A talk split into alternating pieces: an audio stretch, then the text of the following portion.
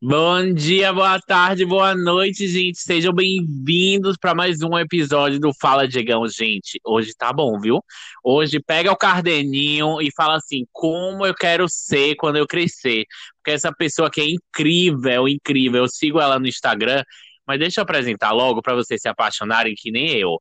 Mireia, seja bem-vinda, mulher. Ai, obrigada. Se apresente, conte um pouquinho mais sobre você, que daqui a pouco eu dou um spoiler aqui para os seguidores. Então tá, o meu nome é Mireia Borges, eu tenho 63 anos e sou uma influenciadora digital, como dizem, né? Comecei como blogueira, depois fui influenciadora digital e agora eles dizem que eu sou uma produtora digital. E eu tô adorando. então, é isso. Assim. Ah, sou Mireia. vó de dois netos lindos, maravilhosos. Ai, que coisa linda! Gente, Mireia, conta pra gente da onde veio essa sua vontade de ser blogueira. Você sempre foi da área da tecnologia? Você começou depois de um tempo? Como é que veio essa sua ideia? E de onde surgiu, né? Tá, ah, foi assim, ah, quando eu fiz 50 anos, eu resolvi mudar a minha vida. Ah, eu comecei a pensar assim, de o que que eu vou deixar para o mundo, qual é a minha marca no mundo quando eu for embora, né? Eu vou ser só uma pessoa que passou pelo mundo e não fez nada? Então aí eu resolvi, ah, eu me aposentei, eu trabalhava com a área de RH de treinamento sobre a, a área de treinamento comportamental, e eu me aposentei, Uhum, e antes de me aposentar eu vi um anúncio no jornal que dizia que precisava, precisavam de, como é que diz, uma, uma pessoa que morasse no meu bairro, onde eu moro, no Moinhos de Vento, e que pudesse escrever para o jornal. Eu digo, ah, nunca ninguém vai me chamar, né? Porque eu não, não sei nem o que, que é isso, o que, que era blogueiro. E, mas me Ah, inscrevi, viajei. Quando eu voltei, eu tinha sido selecionada. E eu voltei, acho que era uma terça ou segunda, e na quarta já era o primeira, a primeira reunião do grupo. E quando eu fui na, na, na, na- no lugar do jornal, lá na, na sala, que eu cheguei na sala de reuniões, só tinha jovens. E eu disse assim, ah, eu acho que eu entrei na sala errada. Aí me disseram assim, ah, para que é, mas é, aqui é, é reunião de blogueiros. Eu digo, ah, então eu acho que é essa aqui mesmo. Aí a, a jornalista perguntou, alguém tem uma pergunta antes de nós começarmos? Eu digo, ah, eu tenho. O que que é ser blogueiro que eu não sei? E aí a gurizada toda caiu na risada, e foi assim, frege total, todo mundo me ajudou. E aí eu virei uma blogueira do jornal aqui da minha, da minha cidade. que bacana, Mireia. Incrível, é incrível. E aí, você, qual é o conteúdo que você gosta de é, compartilhar? E com, na verdade, vamos começar por outro, outra que- pergunta. Como é que foi a recepção da sua família, dos seus netos, dos seus filhos, eles, sua- dos seus amigos? Como é que foi isso? bom, no início foi muito complicado. A minha família não aceitou muito isso, bem, né? Ah, que tu já tá velha para estar fazendo essas coisas. O que velha nada, 50 anos não é velha coisa nenhuma. E eu tinha uma filha que dizia, eu tinha, não, eu tenho uma filha que dizia assim, mãe, tu não diz que tu é minha mãe, quando a gente saía, né? E, e aí eu fui, comecei, mas até hoje ainda há um pouco de reticência, principalmente do meu marido, porque ele diz assim, ó, ele não considera isso, hoje eu já considero isso um trabalho, né? Eu ganho sendo o, o- com este meu trabalho, né? Mas ele não considera esse trabalho, ele diz que é uma, uma brincadeira isso. Mas tudo bem, e eu, e eu, e eu entre os jovens daqui da minha cidade, que o Rio Grande do Sul, o gaúcho é um povo muito, hum, como é que se diz, muito machista, né? Então eu tive no Uhum. início muito preconceito. Eu sofri muito preconceito no início de chegar dias em casa, eu chegava chorando, dizendo assim, não quero mais fazer isso, eu não preciso mais disso, mas aí eu dormia, no outro dia eu acordava e dizia assim, mas ele, ninguém vai me ganhar, eu vou conseguir, eu vou conseguir, e eu consegui. Com certeza. E hoje em dia você tem quantos mil seguidores? Ah, Você sabe? 14.100 ou 14.200, não, é mais ou menos isso, 14 mil. Tá ótimo. E suas amigas? Suas amigas aderiram, não aderiram? Como é que foi a receptividade com elas? Foi bem legal. As, as amigas foi bem legal. Tanto é que nós temos um grupo da época que nós éramos jovenzinhas, tipo assim, oito, nove, dez anos, a gente se encontra até hoje. Né? Agora a gente não está se Uhum. encontrando por causa dessa pandemia, mas a gente se encontrava até então de 15 em 15 dias presencial e a gente batia papo. E elas todas adoraram. Ninguém imaginava que eu fosse ir por esse caminho, né? E, então elas acham o máximo que eu falo para as pessoas, das mulheres maduras, para as pessoas mais maduras, né? Caramba, isso é muito incrível. E voltando à questão que você falou assim, que você sofreu muito preconceito, você fez alguma coisa eh, para lidar com esse preconceito? Foi com a sua, com a sua atitude? Foi com um comportamento específico? Foi com as postagens? O que é que você fez para lidar com esse preconceito? A idade, a minha idade. Os jovens daqui não aceitavam muito que eu estivesse no meio deles, nas festas, nos, nos encontros, nas reuniões, porque eu ia me metendo, né? As pessoas iam falando e eu dizia assim: ah, eu posso participar também? Aí as pessoas não me conheciam, dizendo: ah, claro, será bem-vinda. E eu ia, chegava lá, eu era uma pessoa mais velha. Uhum. E aí, assim, ninguém sentava comigo, eu não era convidada para muitos lugares, onde só jovens eram convidados, e quando eu era convidada, eu sempre era escanteada, sempre fui escanteada, né, assim, uh, e isso me machucou bastante, mas me deu, ao mesmo tempo, mais garra de vencer e mostrar que a pessoa de mais idade tem privilégios no sentido de que nós temos uma vida que foi vivida, uma vida que é Uhum. maravilhosa e que a gente tem muito a trocar, porque eu adoro trabalhar com jovens, adoro, porque eu acho que o jovem e a pessoa mais velha têm trocas lindas, muito produtivas, né? Então, no início foi difícil, mas agora, agora não, agora tá tudo tranquilo, agora já passaram-se 13 anos, vão passar 14 anos agora, que eu vou fazer 64, né? E agora Uhum. tudo bem, tá tudo tranquilo agora. Isso é incrível, Mireia, porque você tocou em um tabu Não, bem interessante, que é a questão da eu sou mais velho não. e eu sou o dono da verdade. E você, primeiro você mostrou que isso não é verdade, porque você se abriu a uma aventura que foi ser blogueira na melhor idade, não foi? Uhum. E você sempre se mostrou aberta ao conhecimento e à troca de é, gerações. Uhum. E isso é muito importante, tanto para o jovem quanto para o mais velho também. Uhum. Saber que ele não é o dono da verdade. E o jovem saber que ele pode sim aprender com o próximo, não é Com isso? certeza, eu acho o seguinte, assim, eu acho que ninguém é o dono da verdade, nem o jovem, nem o mais velho. Ah, e eu acho que a gente tem que aprender sempre, a vida inteira é um aprendizado, tanto para o jovem quanto para o mais velho. Porque eu aprendo muito com os jovens, assim, eu- a minha equipe de trabalho são só tudo jovens, uma, uma tem 32, a outra tem 24 anos, sabe? E eu adoro trabalhar com as Aham. gurias, ah, assim, porque elas têm umas ideias diferentes, ousadas, né? E eu acho isso muito legal. E às vezes elas meio que extrapolam, e eu digo assim, gente, vamos devagar, porque não é bem assim, pode acontecer isso, isso, isso. Aí a gente fica pensando. Então, isso é uma troca legal entre os jovens e uma pessoa mais velha, né?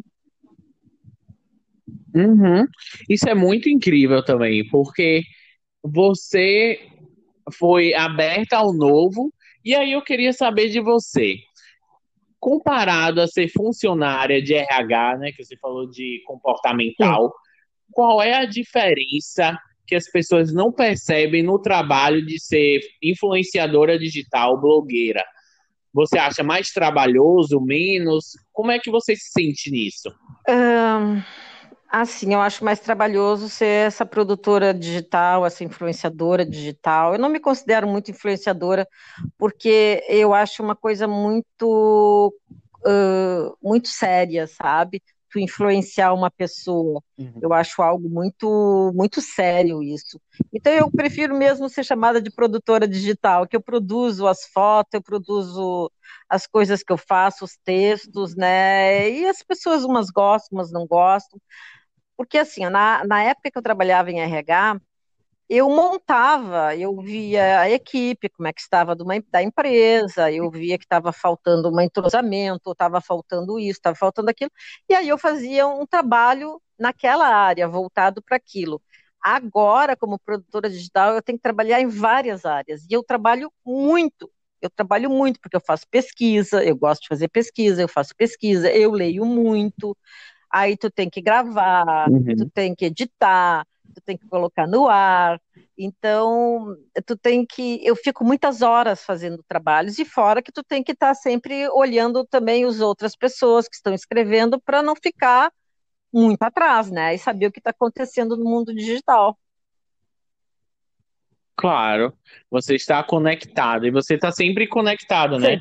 Porque se você não estiver conectado, você passa atrás, não é isso? Eu adoro, adoro a tecnologia, adoro a tecnologia, acho muito legal a tecnologia. Eu acho que isso é uma coisa. Eu procuro sempre estar. Como é que. Na, se eu te disser uma, uma, palavra agora, na crista da onda, é uma coisa bem de, de antiga, assim. Porque. Uh... Não entendi. É, me explica isso. Tudo aqui te explico o que é. O que quer dizer Cristo? Me explica aí, o que quer dizer? Crista da onda? é estar assim, né, sempre a top, né? No sentido assim, criar o TikTok, eu já fui atrás do TikTok. Criar o Reels, eu já fui atrás do Reels. Uh, sabe, se, eu estou sempre atrás de programas uhum. de, de, de, de, programas que, que criam e vejo se é legal e já entro, já faço já faço parte, aí eu vejo, ah, não, isso não, não me satisfaz, isso eu não gostei, isso acho que não. E aí eu saio, né? Mas eu já entrei, eu tenho uhum. quase todos os programas e todas essas das mídias sociais eu participo. Isso é muito bom. E Mireia, você agora como vamos falar bem bonito, estilo RH, né? Plano de carreira. O que, é, como é que você se vê é, como uma nova carreira que a vida trouxe para você, uhum. é, meio sem planejar, vamos dizer assim, uhum. né? É, como é que você se vê nessa carreira? Eu me vejo de hoje para frente. Eu me vejo muito realizada porque eu vejo que eu posso ainda ajudar muitas mulheres, porque eu, nós somos de uma geração, eu no caso sou de uma geração que a gente chamava baby boomers, né? Que é a geração pós-guerra, a geração Sim. que foi que foi a, a luta pela pílula anticoncepcional, para a libertação do sexo, aquela coisa toda. Então, uh, eu me considero uma pessoa muito batalhadora desde sempre, né? Eu, eu quando jovem, dei muito trabalho para os meus pais, porque eu era de levantar bandeira, sair levantando bandeira por algo que eu acreditava. Então, agora, eu uhum. acho que eu ainda posso influenciar muitas mulheres, porque muitas mulheres da minha idade que viveram nessa mesma geração, que viveram, né, essa mesma geração, nem todas são como eu. Nem todas são, assim, de levantar bandeira, nem todas são de falar, nem todas são das mídias.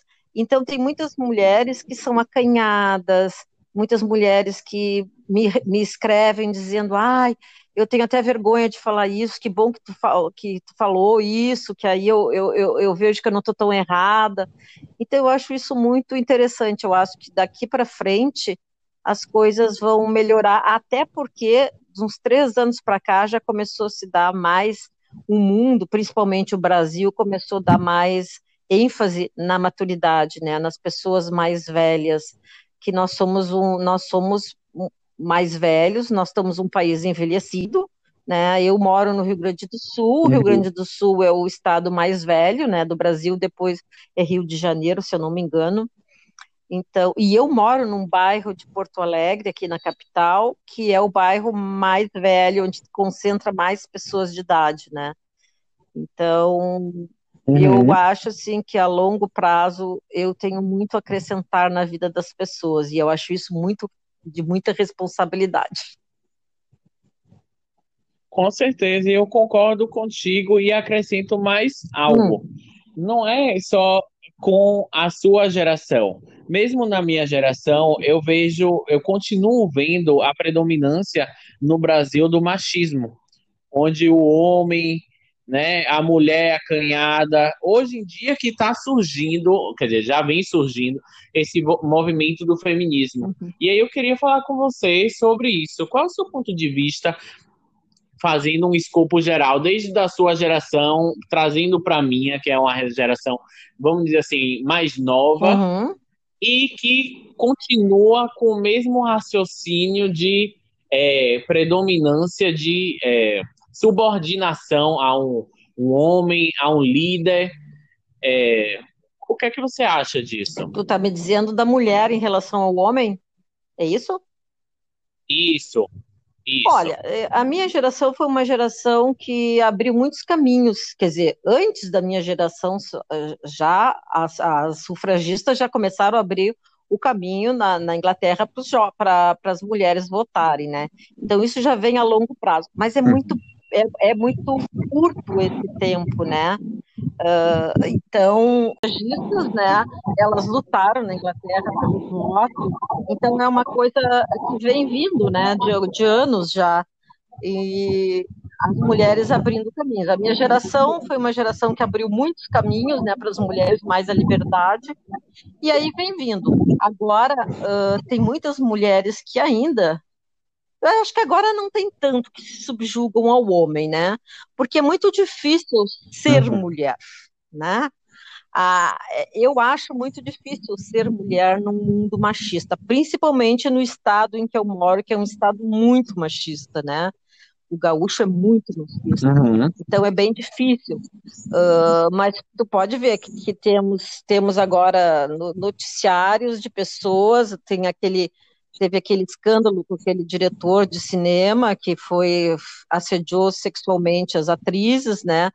Uh, então isso é uma coisa que ainda as mulheres ficam com medo de falar, ficam com vergonha, uh, achando que elas foram culpadas, que elas estavam vestidas de um jeito que aí chamou, fez com que o homem fizesse isso. Não, isso não tem nada a ver, sabe? A mulher tem que ter.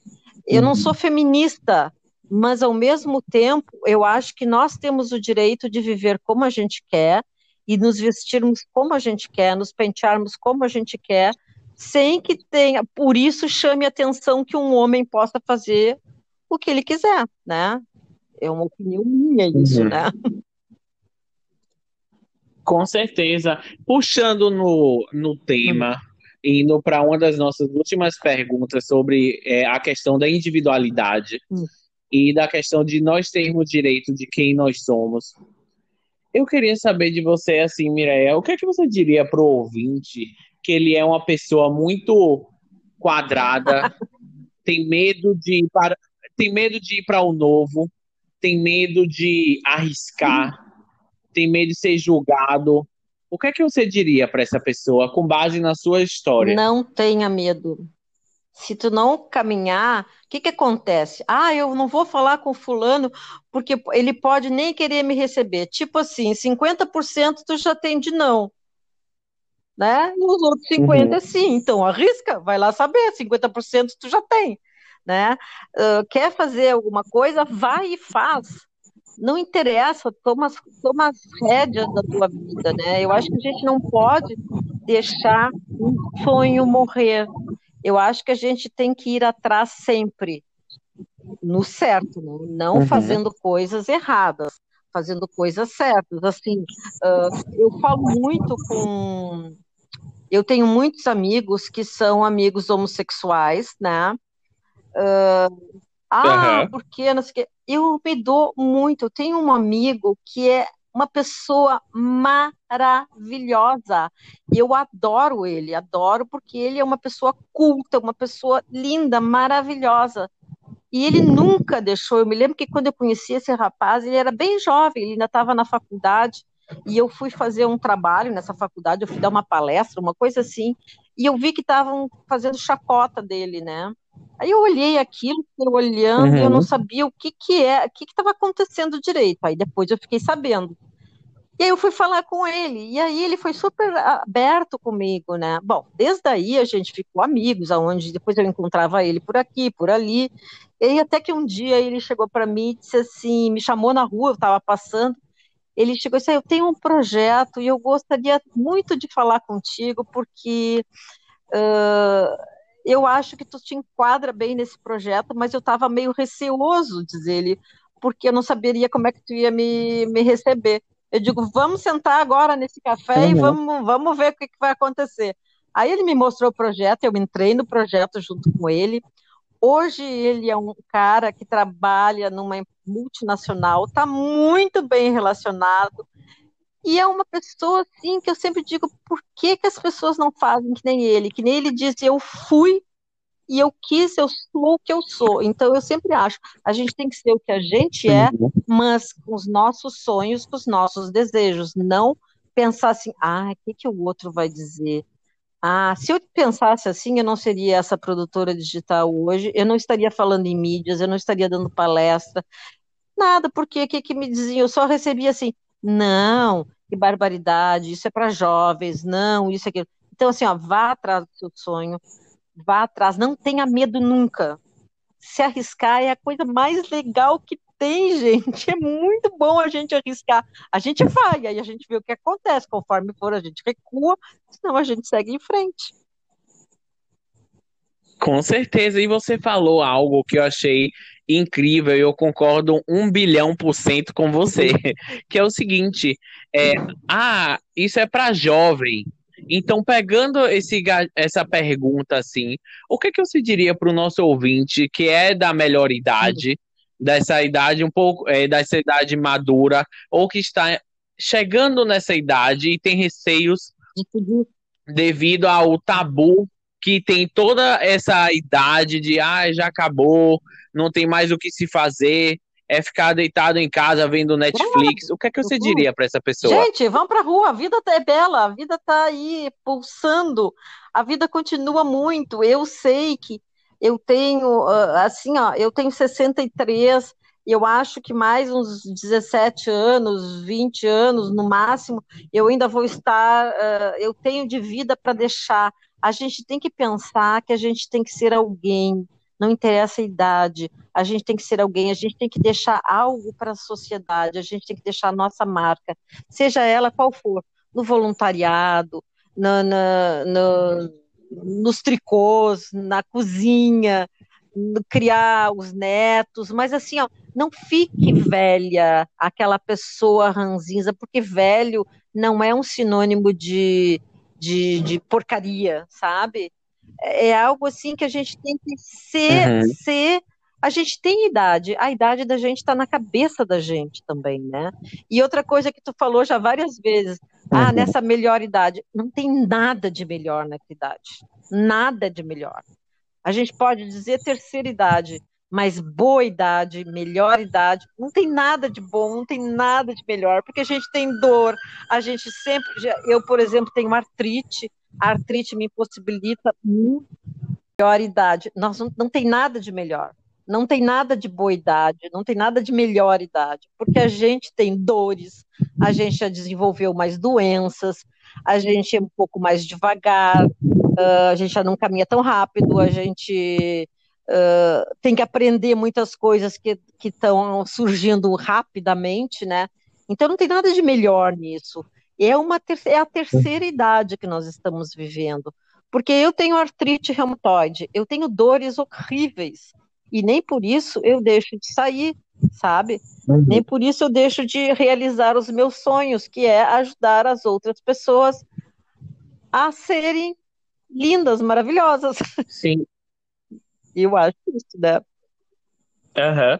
Não, e eu agradeço, eu agradeço, inclusive, você estar comentando isso, porque o fato de eu estar falando a melhor idade é de propósito para saber qual é a forma correta, porque a melhor idade se tornou um termo uhum. marketing, não é isso?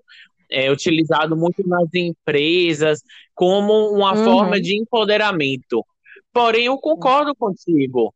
Tem que se chamar Hum. terceira idade, é, Hum. amadurecimento, talvez. Eu não, sei o que é que você acharia. Tem várias expressões, tem realmente ageless, né? Que é não tem idade, quer dizer não tem idade, é um termo em inglês, americano, aliás. Tem a parte, tem, dizem que é seniors, né? Ah, tudo bem, pode ser seniors, Uhum. ageless, terceira idade, que é na, na cronologia nós somos a ter- nós estamos na terceira idade, né? É a criança, o jovem, jovem adulto, o adulto e, a, Uhum. e a- aliás, e a terceira idade, que são as pessoas de mais de 60 anos. Mas eu acho que Uhum. a gente tem que mudar esses termos, mas a sociedade tem que aceitar isso, né? A sociedade, a sociedade tem que aceitar. E é uma das bandeiras que eu também levanto. Com certeza. Porém, a gente, eu sempre acredito o seguinte: a sociedade tem que mudar. Porém, para a sociedade mudar, cada um tem que fazer sua parte. Então, cada um tem que ir Sim, mudando aos com pouquinhos, não é certeza, isso? com certeza. Eu sei que Não. eu estou deixando algo por mim, né? Que é brigar, lutar, falar e sempre estar falando, falando e falando que nós não estamos velhos, nós estamos produtivos, nós gastamos muito no Brasil. ah, em, em questão monetária, a gente adquire coisas mais que os jovens que estão começando a vida, né? eles não ganham tanto ainda, os jovens, porque eles estão começando, sair da faculdade agora, ou estão na faculdade, algo assim, casar, recém-casaram, tem a família, tem que comprar isso, tem que ganhar filho, tem que, né? E a gente já passou por tudo isso, então a nossa vida já está mais estabilizada. Então, nós, economicamente, somos uh, mais, uh, como é que eu vou dizer, perdi o termo agora, mais estáveis, né? Então, isso ainda a sociedade, as empresas, Sim. comércios, indústrias ainda não se deram conta, mas já começaram nesses dois últimos anos a se dar conta, porque já começaram a falar, mas ainda não. Ainda está meio nebuloso o negócio. Uhum. Eu, assim, Mira, eu queria agradecer muito a sua participação, principalmente porque eu compartilho, e foi por isso que eu queria tanto que você participasse, só de ver seu eh, perfil no Instagram, eu vi a questão do empoderamento, eu vi a sua questão de eh, individualidade, cada um tem a sua beleza, você veio, você veio por um motivo no mundo, e é, esse é um dos motivos que eu tenho o meu canal aqui do podcast, porque eu acredito que se eu conseguir ajudar apenas uma Já pessoa, papel. eu já fiz o meu papel. Inspirar uma pessoa, Uhum. né? Ajudar uma pessoa, a gente, eu já fiz o papel desse, com o objetivo desse podcast. Então eu queria saber se você tem alguma coisa que você queria deixar para o ouvinte antes da gente encerrar. Gente, viva a vida maravilhosa. A vida é muito legal. Ah, ajude sempre os outros. Sempre faça para o outro o que gostaria que fizesse para si. Nunca faça para os outros alguma coisa que tu não gostaria de que, se- que fosse feita para ti. Assim, viva, a gente tem muita vida pela frente, a gente tem muita garra pela frente e procure trocar. Lidar com jovens, viver com jovens é maravilhoso. Eles ensinam, a gente aprende, a gente ensina e eles aprendem. É isso. Isso é incrível. Muito bem. obrigado, Mireia. Beijo. Um beijo, que agradeço. mulher. Eu que Fique bem, agradeço tá por bom? estar fazendo isso que tu me convidou. Achei bárbaro, muito legal. Que bom que você gostou. Gente, olha, semana que vem tem mais, viu? Segunda-feira tem mais. Chora não, bebê. Obrigado, Beijo, Mireia. Um beijo. Beijo, gente.